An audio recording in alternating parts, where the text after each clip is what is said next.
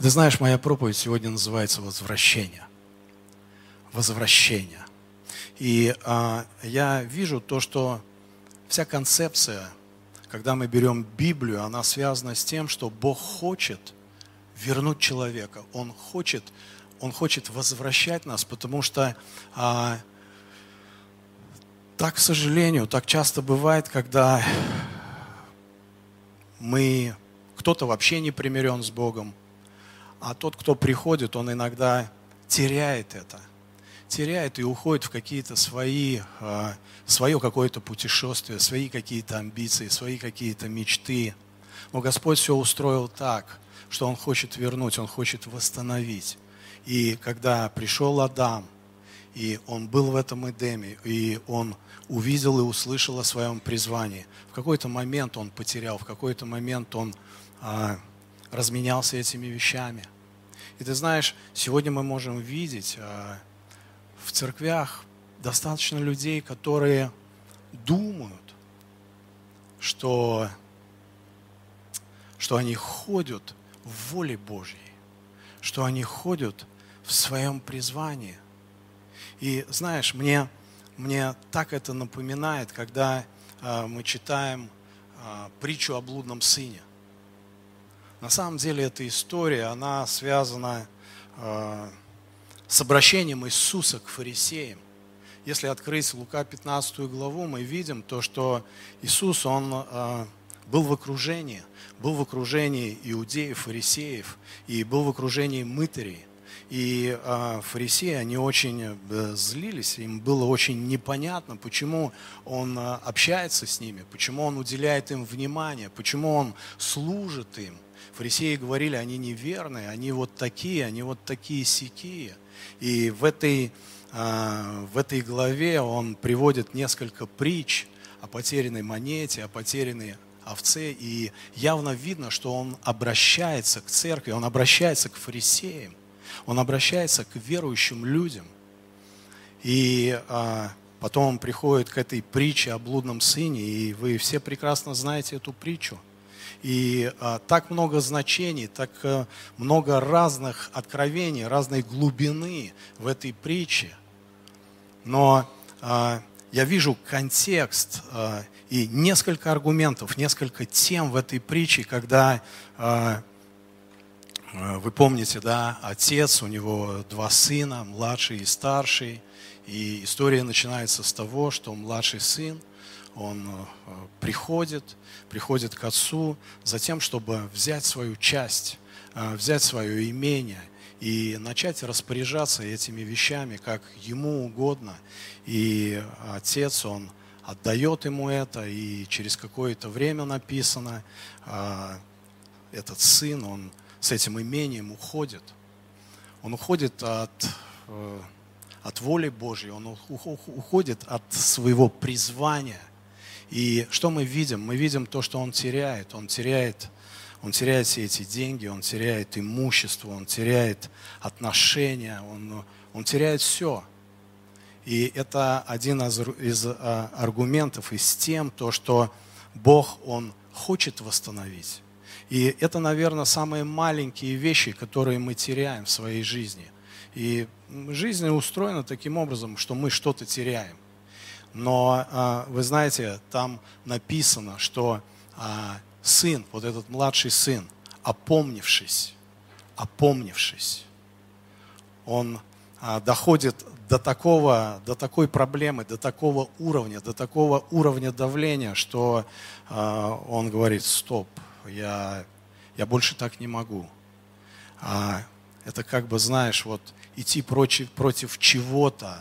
и когда все уже потеряно и терять нечего, он открывает снова свое сердце и говорит, он, он, он просто а, хочет вернуться и а, обращается сам к себе, принимает это решение. Я, я возвращаюсь. И отец с такой радостью принимает его. Отец встречает его. И а, ты знаешь, что это ну, вот самое малое, о чем я хотел бы сегодня сказать, потому что я думаю, что э, эта притча, она главная, наверное, даже не о нем, а не об этом сыне, когда мы что-то теряем, и Бог хочет восстанавливать. Он хочет возвращать нам эти вещи, но, конечно же, очень верно и очень а, истина заключается в том, что когда мы что-то хотим вернуть, если говорить о Боге, если говорить о христианской жизни, нам, вероятно, нужно возвращаться самим. Чтобы, чтобы вернуть что-то от Бога, нам нужно возвращаться самим к Богу. Аминь.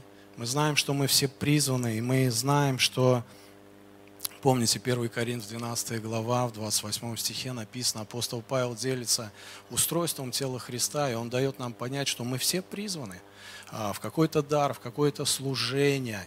И дальше 13 глава, 1 Коринф говорит о том, что, а, что если нет встречи, если нет основания, если ты не имеешь его самого, любви Отца, то все эти вещи, они, они не важны. И младший сын, он возвращается к отцу, и такая радость, знаешь, там все радуются. Отец радуется. И он собирает большой праздник, потому что вернулся его сын. И вот приходит старший сын. Старший сын, который спрашивает, что здесь происходит? Что здесь происходит в этом месте? И мы читаем то, что он злится – он огорчается. А ему слуги говорят о том, что вернулся твой брат, и мы будем сейчас праздновать. праздновать. У нас праздник. Мы радуемся, когда приходят новые люди. Аминь. Но есть старшие братья. Есть старшие братья, которые злятся. Которые злятся. И он говорит, как так? Я всю свою жизнь, я я ходил на богослужение всю свою жизнь, я был лидером домашней группы, всю свою жизнь я что-то делал для тебя. Всю свою жизнь я работал, я служил. И я даже не могу вспомнить, где, где были какие-то моменты, где я оступился. Я, я, я много молился. Вы знаете, фарисеи, они много молились. Они даже каялись, когда они что-либо нарушали в какой-то заповеди, они каялись и снова много молились. И там написано то, что э, этот старший брат, он так разозлился. Как так? Он, наверное, еще и понял, что, что все это сейчас происходит, и что это еще все и происходит э, а, от того, что ну, это может происходить и на его деньги, потому что а, первую часть младший брат он забрал и все это растратил. Ему нужно было, он, он, наверное, понял, что ему нужно было еще и делиться этими вещами. Он еще больше стал злиться.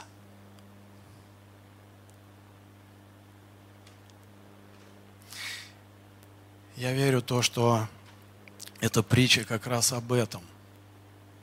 Ты знаешь, э, Богу, э, младший сын, он, он был на этом празднике. Но старший, он даже не зашел. И мы, и мы понимаем, что речь идет о спасении, мы понимаем, что речь идет об отношениях с Богом. И, наверное, это ну, весьма такие перекосы, что жизнь с Богом это не тогда, когда ты размениваешься всем имением и искушаешь Бога. Или не тогда, когда ты а, много молишься и что-то делаешь, какие-то правильные вещи для того, чтобы заслужить или иметь какие-то полномочия в Боге. К сожалению, вот эти старшие братья, они, они присутствуют среди нас – и, и ты знаешь, они могут это делать на самом деле, но насколько правильно сказать вот это слово неосознанно. Когда как-то идет все по течению, как-то все идет, знаешь, вот в какой-то а, в какой-то системе, по, по какой-то инерции. Тогда, когда ты а, думаешь, что все хорошо у меня, я в церкви – и ты как бы зарабатываешь вот это спасение, ты как бы зарабатываешь, но, но вот этой близости, вот этих отношений, вот этой радости внутри, ее нету. Вроде ты делаешь все правильно, вроде ты а, имеешь отношения даже с людьми, ты общаешься, ты куда-то двигаешься, ты даже радуешься от каких-то побед. Ты молишься. Но все это происходит тогда, когда ты находишься в неправильном векторе, не в правильном основании – мы здесь находимся не от того, что нам нужно что-то заслужить, а мы здесь находимся от того, что мы любим, а мы здесь находимся из-за того, что Бог что-то делает в нашей жизни. И это великая благодать. Это великая благодать. Ее невозможно заслужить. И нам нужно проверять снова и снова свое сердце. Зачем? Ради чего ты это делаешь? Потому что без Духа Святого в христианской жизни мы даже не можем принять Христа, мы не можем ходить. Мы не можем ходить с Богом, мы не, ходи, мы, не, мы не можем делать добрые дела, если мы не привиты на этой лозе. И нам нужен Дух Святой. Аминь. Мне понравилось, как один пастор рассказывал, чем отличается милость от благодати. И он говорит, ну вот смотри, а милость это тогда, когда тебя останавливает а, полицейский, гаишник, и говорит, вы нарушили. И вот штраф 100 долларов, допустим. Но я вас прощаю и отпускаю. Это милость. А благодать, он говорит, если он тебя останавливает, ты что-то нарушил, и он говорит тебе – штраф 100 долларов. И дает тебе сам 100 долларов.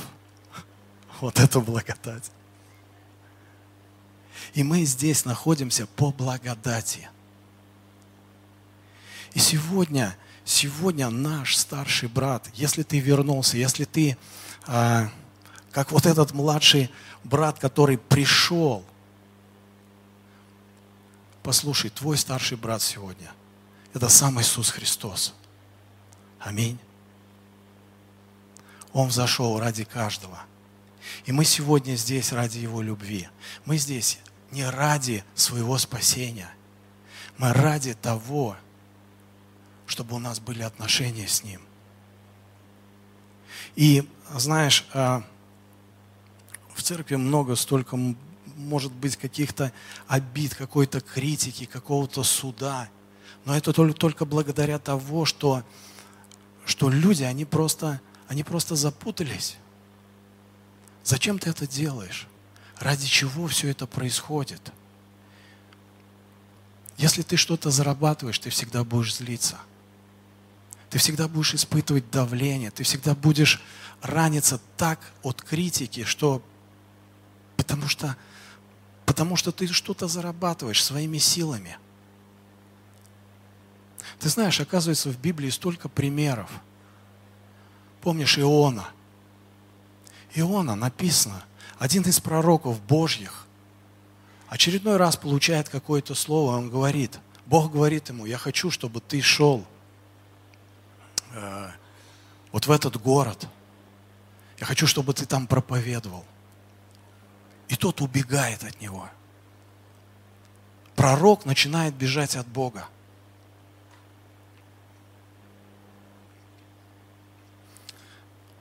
И вот начинается, он попадает на корабль, начинается шторм. И он знал, кто он такой. Когда люди начали искать, а кто виноват, что здесь происходит, почему мы погибаем, он говорит, это из-за меня. Я пророк Божий. Я еврей, который поклоняется Богу.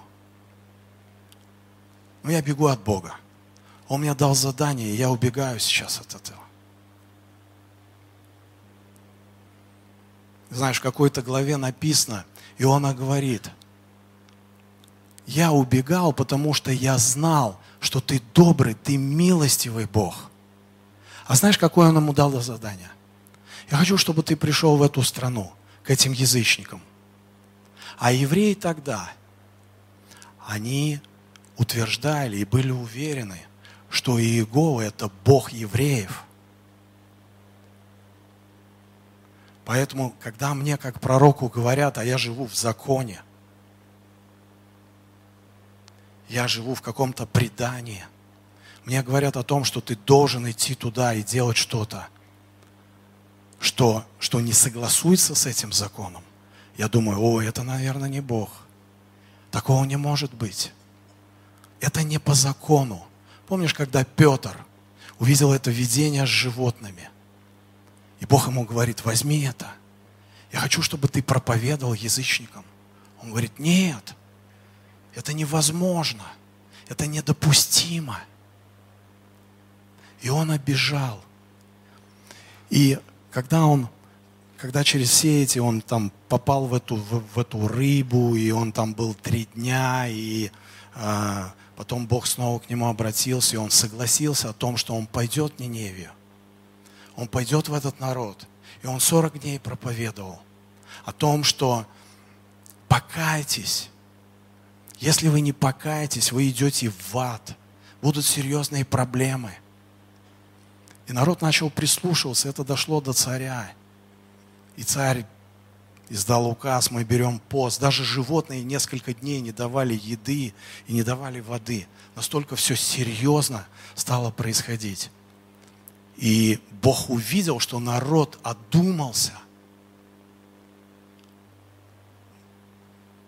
И тогда Иона, он как этот старший сын, он так разозлился. Он говорит, я так и знал. Я так и знал. Я говорю одно, что они все идут в ад, что они, что, что они прокляты. А ты прощаешь их, а ты восстанавливаешь их. И он так разозлился. От злости лег спать. От злости лег спать. И в эту ночь Бог а, сажает это растение, которое начинает его укрывать от солнца, от палящего солнца. И он и так обрадовался. Ему так было хорошо. И потом а, через несколько часов, на следующий день, это растение погибает. И он огорчается, написано, а, аж до смерти огорчается. И Бог говорит ему, послушай, из-за чего, что произошло? Ты не сажал это, ты не ухаживал, ты ничего не произвел для этого. Почему ты так огорчаешься? Неужели я, который который родил этих людей, которые не знают, где там написано, где лево, а где право. Неужели, неужели тебе? Что с твоим сердцем? Что с твоим сердцем?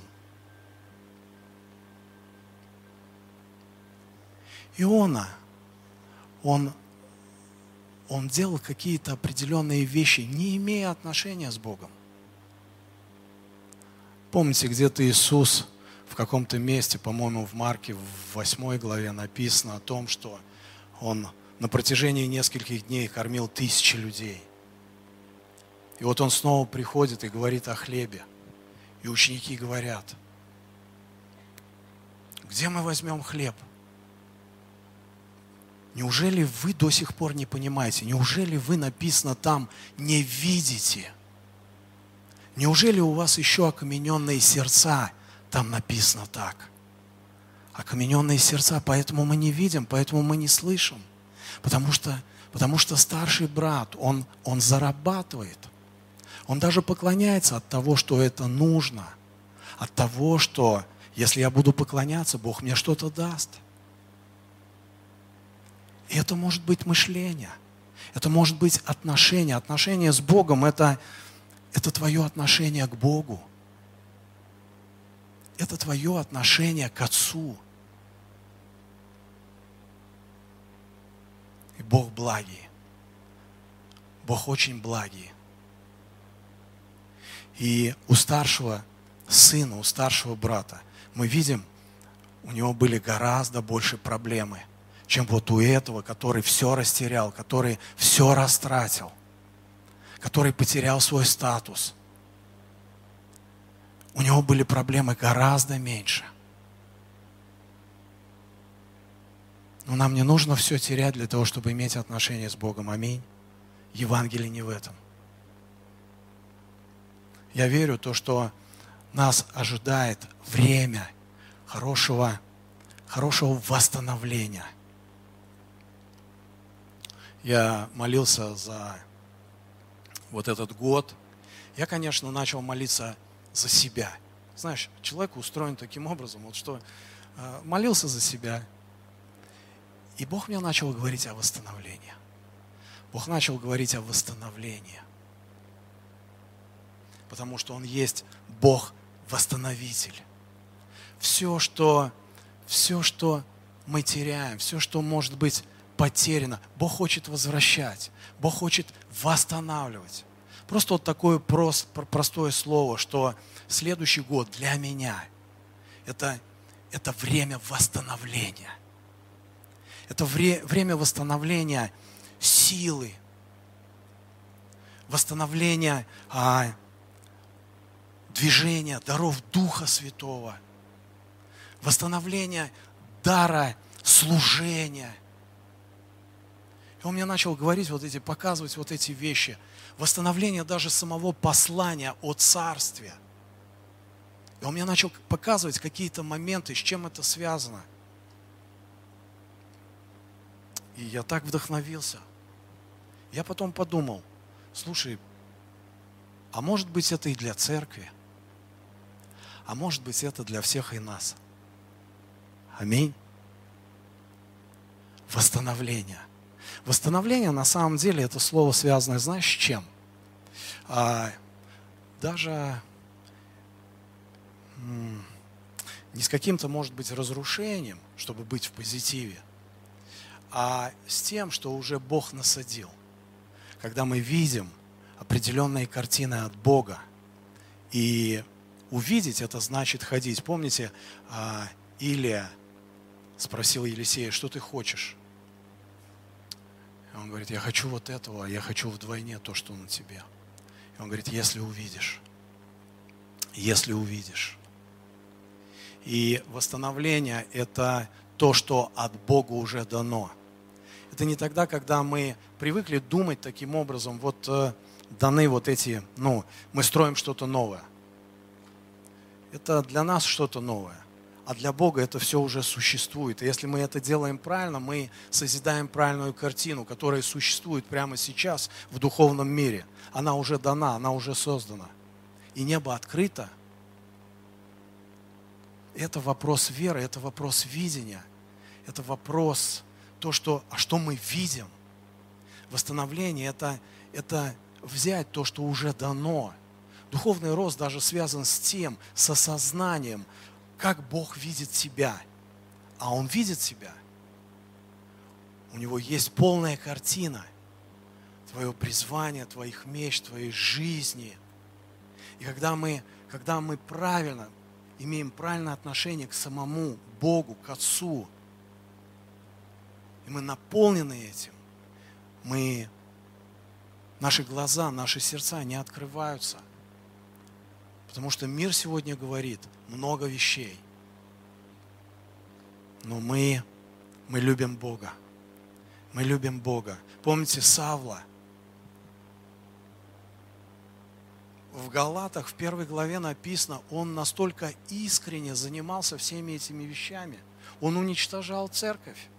Он был фарисей, и он верил в Бога. А чем он отличается от этого старшего сына или отличался? Ничем.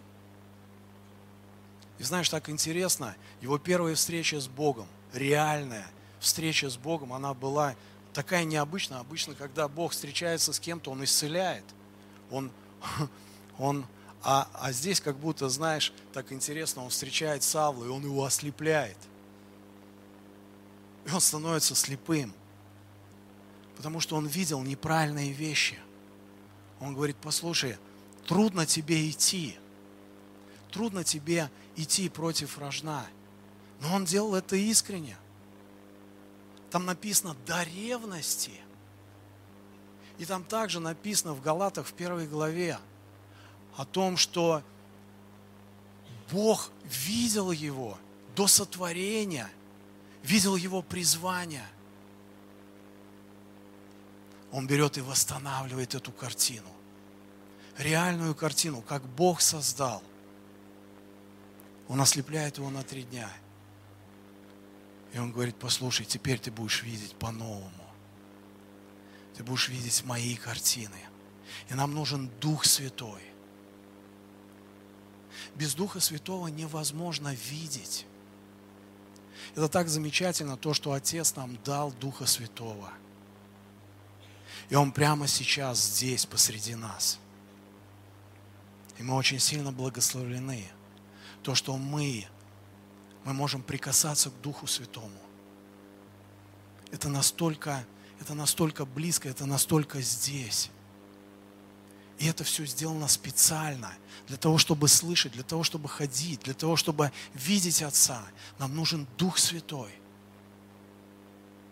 От Него мы получаем все. Силу, энергию.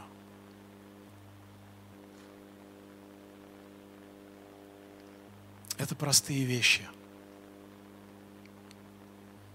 Но притча о блудном сыне, она она призвана останавливать для того, чтобы восстанавливать, для того, чтобы мы возвращались. Я, я думаю, что я думаю, что достаточно людей в церквях, которые, знаешь, как бы в кавычках так, ну, заигрались, что ли, служением, когда мы теряем эти ориентиры самого Духа, самого Бога – и сегодня нам необходимо, вот как написано в Откровениях в третьей главе, он говорит о том, что возьми, возьми мою мазь для своих глаз, для того, чтобы увидеть, где ты на самом деле, посмотри в свое сердце. И каждый из нас, он, если бы не Дух Святой, мы бы не, способны были бы делать такой энкаутер. Сегодня не обязательно куда-то ехать, знаешь, или какие-то форматы, или какие-то вещи на нам нужен Дух Святой. Нам нужен Дух Святой. Лютер в свое время сказал о том, что мы, мы не можем даже принять, мы не можем ходить, мы не можем, мы не можем жить без Духа Святого. Это единственное то, что нас приближает и открывает истину. Поэтому написано, что мы наставлены на всякую истину Духом Его. Аминь.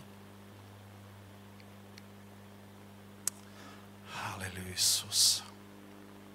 Давайте сейчас склоним свои головы и просто помолимся за то, чтобы наши сердца, они были открыты.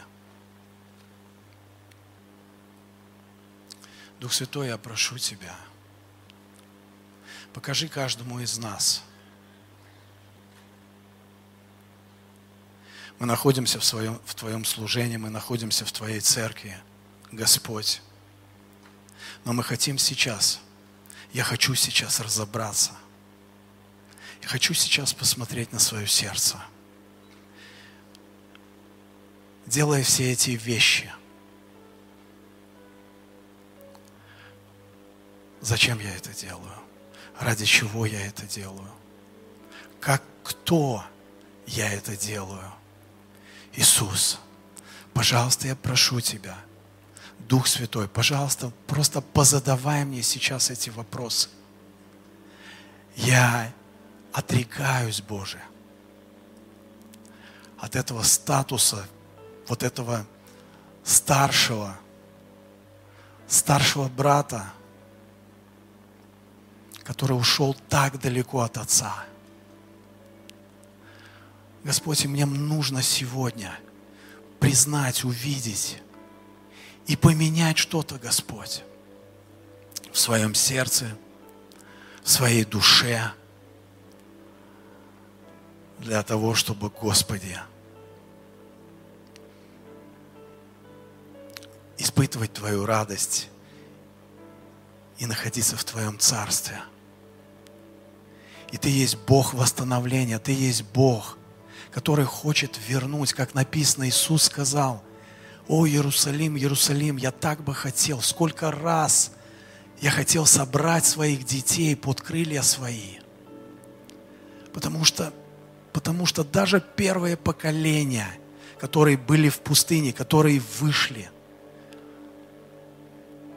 Бог произвел столько для того, чтобы вывести свой народ снова, вернуть его. Но даже так немногие вошли. Так немногие вошли. Господи, просто дай нам сегодня свою глазную мазь для того, чтобы Господь увидеть, принять решение – и двигаться вместе с Тобою, Господи. Боже, мы знаем, что Твоя благодать, Твоя любовь больше всех наших молитв, всех наших поклонов, служений. Господи, дай нам это, Господь, дай нам жить, Господь, от отношений с Тобою. Дай нам, Боже Господь, просто благоволи свои желания, свои хотения в наши сердца. Помоги, Господи. Помоги мне, Господь, принять это решение для того, чтобы восстановить это. Восстановить этот мир в Твоем Царстве. Бог, почему, почему Ты восстанавливаешь? Потому что в Твоем Царстве нет этого. Нет этого. И ты просто помещаешь нас на свою территорию. Каждого лично.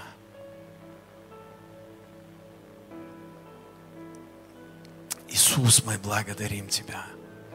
Мы благодарим Тебя за Твою кровь, за то, что Ты уже совершил, за то, что Ты уже дал.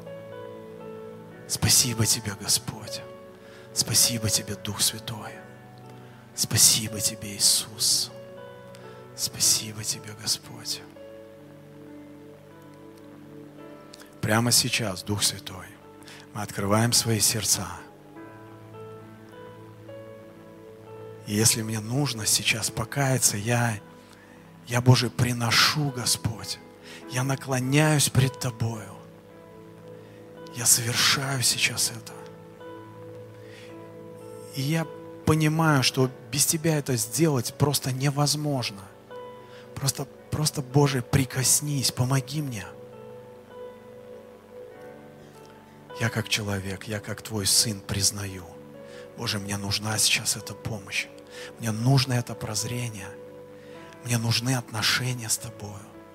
Мне нужен Твой Дух. Я не говорю сейчас о Твоих дарах. Я говорю сейчас о Твоем сердце, Господь.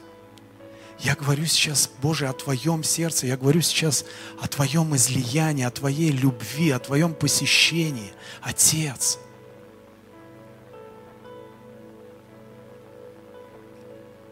помоги мне, помоги мне, Боже, совершить это решение. И сверхъестественным образом прикоснись, Господь, прикоснись к моему сердцу, прикоснись к моему разуму. Прямо сейчас – Иисус. Иисус. Аллилуйя. Боже, Ты тот, кто восстанавливает. Восстанавливает. Боже, просто каждый из нас сейчас приносит какие-то сферы. Может быть, это финансы, может быть, это служение, может быть, это отношения – может быть, это здоровье. Ты восстановитель.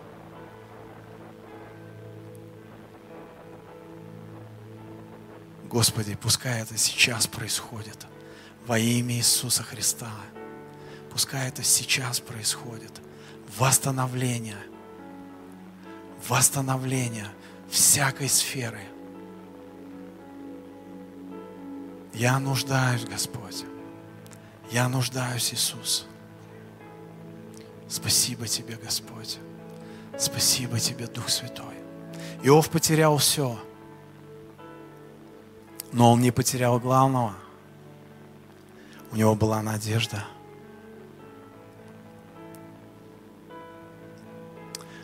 Когда Давид однажды вернулся в свой дом, и там было все сожжено. Вся его семья, все то, что было накоплено, все было сожжено. Детей увели, жен увели. Но Бог есть восстановитель, и в Его царстве этого не происходит. И у Давида была надежда, он спрашивает, Господи, идти ли мне? Да, Давид. Да, Давид. Конечно же, встань. Конечно же, встань. Сделай этот шаг. И я все верну. Я все верну. Но тогда тебе нужно быть как Давиду по сердцу его. У Давида было основание, у старшего брата нет. Ну послушай, Бог настолько милостивый, что Он пришел к этому старшему брату. Даже тогда, когда сыну, даже тогда, когда он был глухой, даже тогда, когда злость была в его сердце. И отец снова и снова говорил о спасении с ним. Там написано, сынок, войди, возьми эти вещи.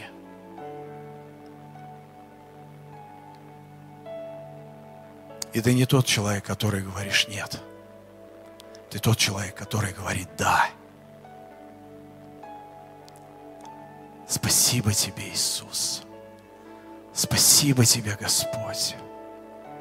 Спасибо тебе, Дух Святой. Аллилуйя. Давайте встанем сейчас. И будем еще какое-то время поклоняться Иисусу, поклоняться Духу Святому. Аллилуйя. Иисус. Иисус. Иисус. Бог так хочет примириться со многими здесь. О, бросы, кирабренты. Спасибо тебе. Восстановление. Восстановление.